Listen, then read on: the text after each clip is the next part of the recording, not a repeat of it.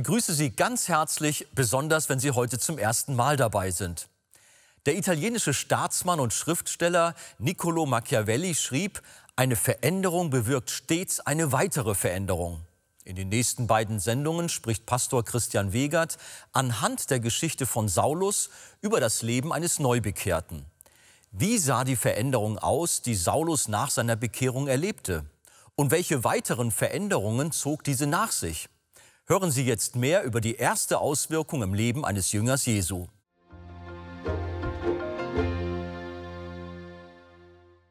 Guten Morgen, liebe Gemeinde.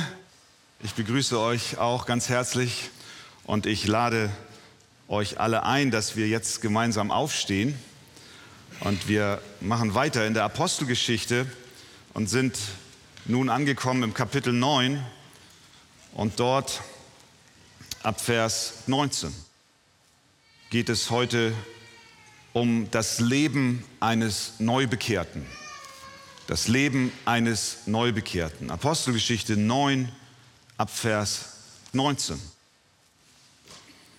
Und Saulus war etliche Tage bei den Jüngern in Damaskus. Und sogleich verkündigte er in den Synagogen Christus, dass dieser der Sohn Gottes ist. Aber alle, die ihn hörten, staunten und sprachen, ist das nicht der, welcher in Jerusalem die verfolgte, die diesen Namen anrufen und der dazu hierher gekommen war, um sie gebunden zu den obersten Priestern zu führen? Saulus aber wurde noch mehr gestärkt und beunruhigte die Juden, die in Damaskus wohnten, indem er bewies, dass dieser der Christus ist.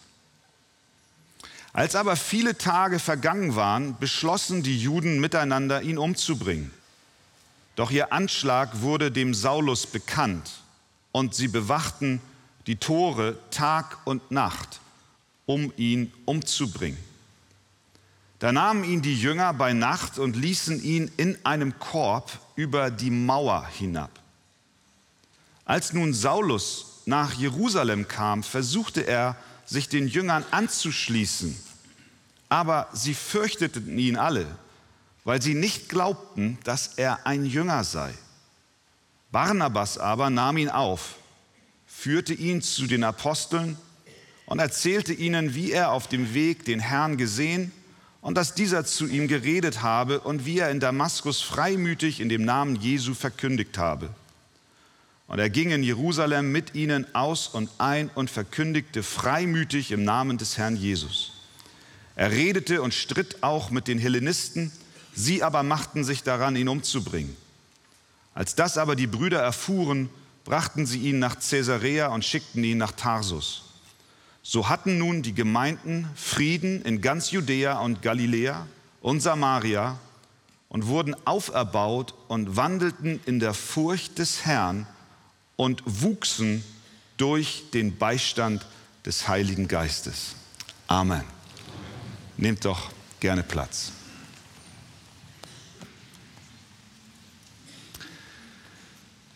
Gott ist in der Lage, Menschen radikal zu verändern. Das war bei Saulus so. Er war ein ganz brutaler Verfolger der Christen.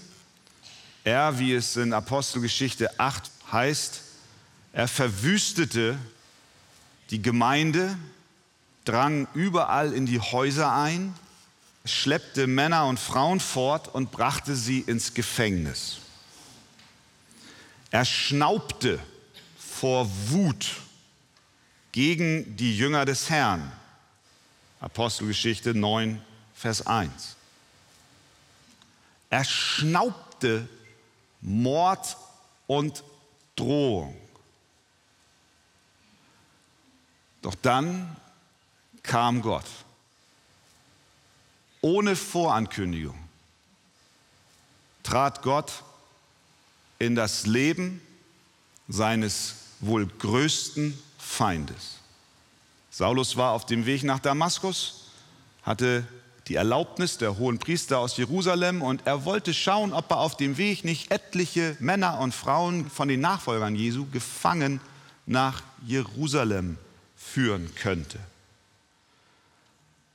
Als plötzlich Jesus Christus ihm erschien, es umstrahlte ihn ein helles Licht, er fiel zu Boden und eine Stimme sprach, Saul, Saul, was verfolgst du mich?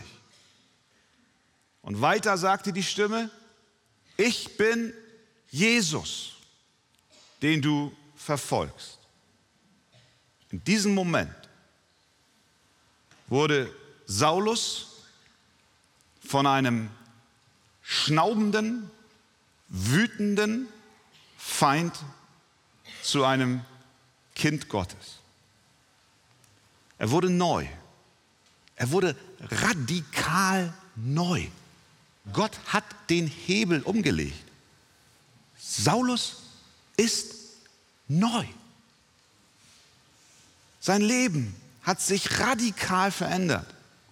Seine Gesinnung drehte um 180 Grad. Das ist unglaublich. Von einem Moment auf den anderen. Er verkörperte persönlich genau das, was er im zweiten Korintherbrief später wie folgt ausdrückt. Darum schreibt er den Korinthern, ist jemand in Christus, so ist er eine neue Schöpfung. Das Alte ist vergangen. Siehe, es ist alles neu geworden. Schaut mich an.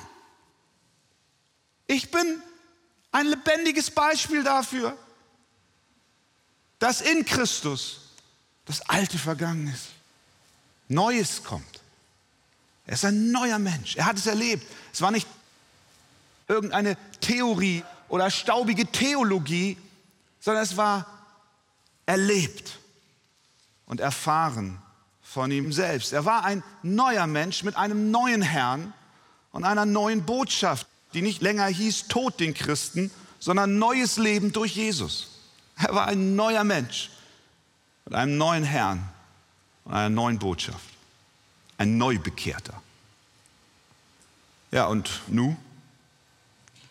Wie geht es jetzt weiter? Wie geht es jetzt weiter im Leben eines Neubekehrten? Unser Text, den wir gelesen haben, gibt uns Hinweise. Ein Neubekehrter, erstens, schließt sich einer Gemeinde an. Wir lesen in Vers 19. Und Saulus war etliche Tage bei den Jüngern in Damaskus. Das heißt, sein erster Gang führte ihn in die örtliche Gemeinde. Er suchte andere Christen auf. Er wollte und er konnte auch nicht allein bleiben. Das war auch dann der Fall, als er, wie wir in dem Text gelesen haben, aus Damaskus fliehen musste und nach Jerusalem ging. In Vers 26 lesen wir, als nun Saulus nach Jerusalem kam, versuchte er, sich den Jüngern anzuschließen. Dasselbe tat er in Damaskus und jetzt hier in Jerusalem. Er wollte Teil der Gemeinde sein. Und ich sage bewusst, er wollte Teil der Gemeinde sein weil die neutestamentliche Gemeinde so etwas kannte wie eine formale Zugehörigkeit. Man konnte erkennen, man konnte feststellen, ob jemand zur Gemeinde gehörte oder ob er nicht dazu gehörte. Manchmal werden wir gefragt, warum nehmt ihr es so genau mit der Mitgliedschaft in der Arche? Wir nehmen es so genau, weil mittels der Mitgliedschaft in der Arche wir feststellen können, ob du zur Gemeinde gehörst, zu dieser Ortsgemeinde zumindest, oder ob du nicht dazu gehörst. Und damit befinden wir uns vollkommen auf neutestamentlichem Boden. Denn schon in der Apostelgeschichte 5, ziemlich zu Beginn, haben wir Hinweise auf diese formale Zugehörigkeit. Dort lesen wir, sie waren alle einmütig beisammen in der Halle Salomos von den übrigen aber wagte keiner sich ihnen anzuschließen. Ja, klares Indiz dafür, dass es Leute gab, die waren angeschlossen und andere nicht. Und weiter heißt es doch, das Volk schätzte sie hoch und immer mehr wurden hinzugetan zu der Gemeinde. So war es für Saulus keine Frage, nach seiner Bekehrung diese seine neue Familie aufzusuchen. Denn nachdem Jesus ihm begegnet war und er physisch blind wurde, kam ein Mann namens Ananias zu ihm, den Gott zu ihm gesandt hatte, direkt nach seiner Bekehrung. Und Ananias begrüßte Saulus mit den Worten, Bruder, Bruder Saul.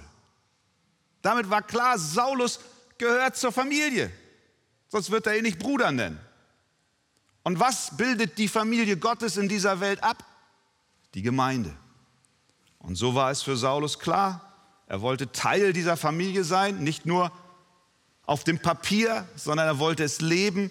Also wandte er sich der Gemeinde zu. Er hatte Jesus als Retter und Herrn angenommen und damit war nun sein Platz in der Gemeinde, die doch die Familie Gottes ist. Was sagt uns das? Sagt uns, Christen gehören in eine Gemeinde. Ihr seid ja schon da.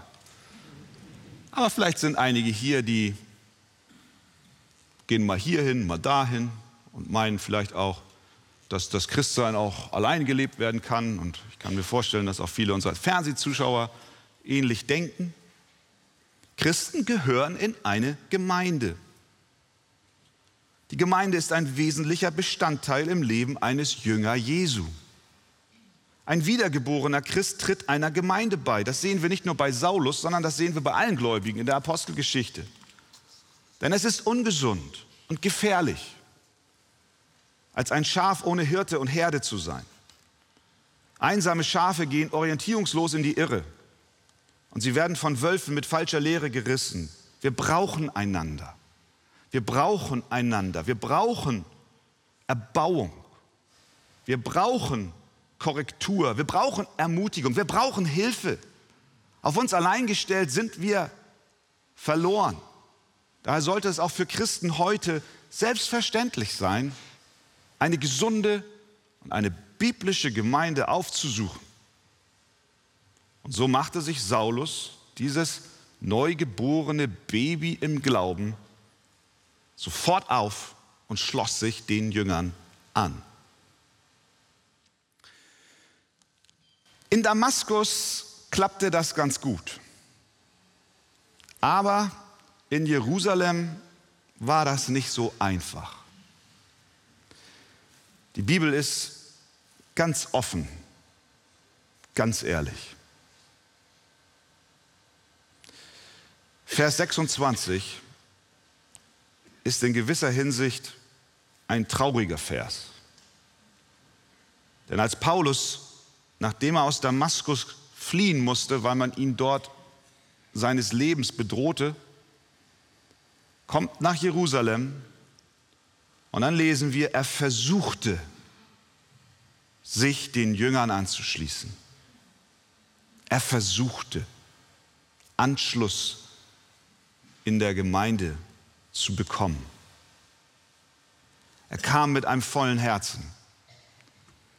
Er war noch ganz erfüllt von dieser Bekehrung und von seinen ersten Zeugnissen, die er abgelegt hat in Damaskus, von seinen ersten Besuchen in den Synagogen, wie er von Jesus erzählte und wie dann all das, was dann in der Zwischenzeit geschah, über ihn hereinbrach und wie er dann aus der Stadt fliehen musste, über einen Korb, über die Mauer herabgelassen und er begab sich in Richtung Jerusalem und er versuchte sich der Gemeinde anzuschließen und alles, was die Gemeinde sagte, war, nein, dich wollen wir nicht. Nun wollen wir fair sein mit den Christen in Jerusalem. Denn wir dürfen nicht vergessen, dass Saulus ein Erzfeind von ihnen war. Und viele in der Gemeinde waren direkt oder indirekt von seinen Verfolgungen betroffen. Da saßen mit Sicherheit Menschen, deren Familienangehörigen verschleppt wurden, Frauen, die ihre Männer verloren haben, Kinder, die um ihre Väter weinten. Natürlich war es richtig, vorsichtig zu sein. Wir lesen ja, sie fürchteten ihn alle, weil sie nicht glaubten, dass er ein Jünger war. Wer will es ihnen verübeln? Aber ihre Vorsicht musste durch den Geist der Liebe Jesu gemäßigt werden. Und wo taucht dieser Geist der Liebe Jesu auf? In Vers 27. Barnabas aber nahm ihn auf. Das ist ein Mann in der Gemeinde, der trotz aller berechtigter Vorsicht sich Saulus annahm. Er sticht aus der Gruppe hervor und er wird damit zu einem Vorbild für uns, wie wir mit Menschen umzugehen haben, die sich der Gemeinde nähern und die versuchen, sich anzuschließen. Versetzen wir uns für einen Augenblick in die Lage eines neuen Besuchers am Sonntagmorgen in der Arche. Ich glaube, wenigen von uns fällt es leicht,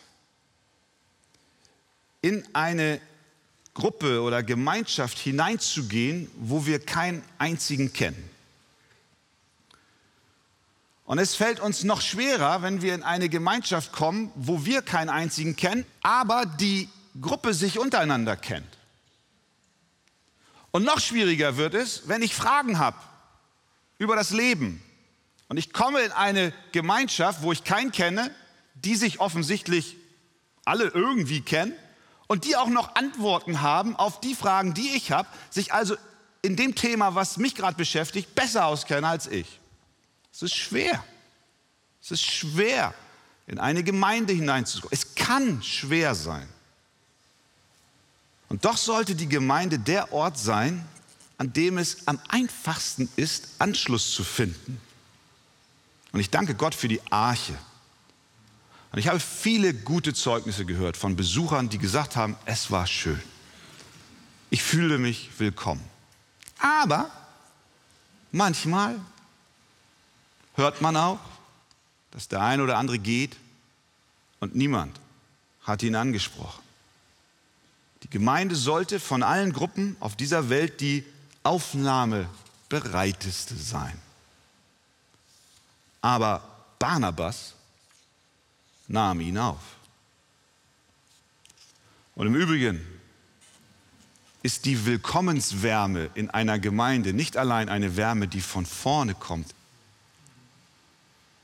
Die Atmosphäre in einer Gemeinde wird nicht allein von vorne geprägt, sondern von dir und von mir, von uns allen. Was lernen wir daraus? Ich glaube, das ist eine Botschaft dieses Abschnittes, dass wir in dieser Gemeinde Barnabasse en masse brauchen und dass es in dieser Frage auf jeden Einzelnen ankommt. Und nochmal, ich danke Gott für viele Barnabasse. Aber ich möchte nicht müde werden, uns zu ermutigen, diesen Barnabas-Dienst ernst zu nehmen. Was tat da Barnabas? Er nahm ihn auf. Hallo du. Mein Name ist Barnabas. Wie heißt denn du? Ich bin der Saulus. Vielleicht hätte er ihn im Anschluss an den Gottesdienst mit ins Arche-Café genommen. Er hätte gesagt, hey, lass uns doch mal zusammen ein Käffchen trinken. Vielleicht nach einigen Gesprächen hat er ihn auch nach Hause genommen zum Tee. Er musste auch seinen persönlichen Zeitplan umdisponieren. Es war eine Bürde. Wirklich. Er nahm ihn auf. Das geht nicht einfach nur so mit Hi und auf Wiedersehen, sondern er stellte seinen Zeitplan um. Er brauchte Geduld und er brauchte Zeit.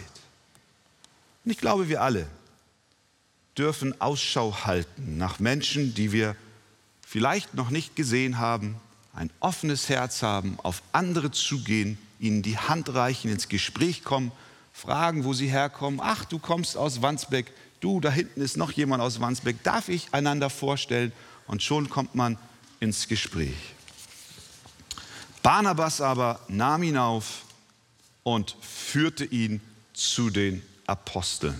Das heißt, die Mission des Barnabas war ganz klar umrissen. Es ging darum, Saulus in die Gemeinde zu führen und zu integrieren.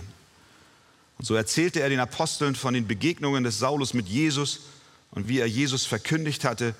Und er führte ihn hin zu den Aposteln.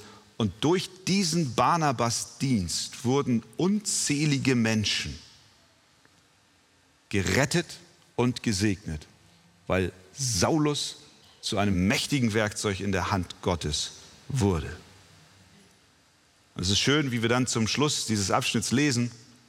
Und er ging in Jerusalem mit ihnen aus und ein, Saulus, nachdem Barnabas ihn vorgestellt hatte in der Gemeinde und verkündigte freimütig im Namen des Herrn Jesus. Er redete und stritt auch mit den Hellenisten, sie aber machten sich daran, ihn umzubringen. Als das aber die Brüder erfuhren, brachten sie ihn nach Caesarea. Es ist nicht interessant, am Anfang wollten sie ihn nicht haben. Da waren sie vorsichtig, bei aller Berechtigung. Aber erst durch den Dienst des Barnabas haben sie ihre Arme geöffnet. Und dann lernten sie ihn kennen. Und dann wurde er ein Segen in ihrer Gemeinschaft. Und dann gab es Ärger. Und dann drohte man ihm mit dem Tod. Und dann lesen wir, sie brachten ihn nach Caesarea. Und gesagt, hey, Saulus, besser ist, du gehst um deines Lebens willen. Aber weißt du was? Wir kommen mit. So gut ist die Gemeinschaft in der Zwischenzeit geworden. Was für eine wunderbare Gemeinde. Ein Jünger, ein Neubekehrter gehört in die Gemeinde. Amen. Amen. Wenn ein Mensch sich bekehrt, bringt dies auch weitere Veränderungen und Auswirkungen mit sich. Wenn Sie vertiefende Ausführungen zu diesem Thema wünschen, empfehle ich Ihnen das Buch Das Evangelium Kennen und Genießen von Pastor Wolfgang Wegert. Lesen Sie besonders das Kapitel Ein neuer Mensch. Auf Wunsch erhalten Sie ein Exemplar kostenlos. Und bestellen Sie gerne unser Magazin Die Taube. Diese enthält alle aktuellen Programmhinweise über die Ausstrahlung der Fernsehkanzel sowie weitere Informationen zum Gemeinde- und Missionswerk Arche. Wir freuen uns über jeden Kontakt zu unseren Zuschauern.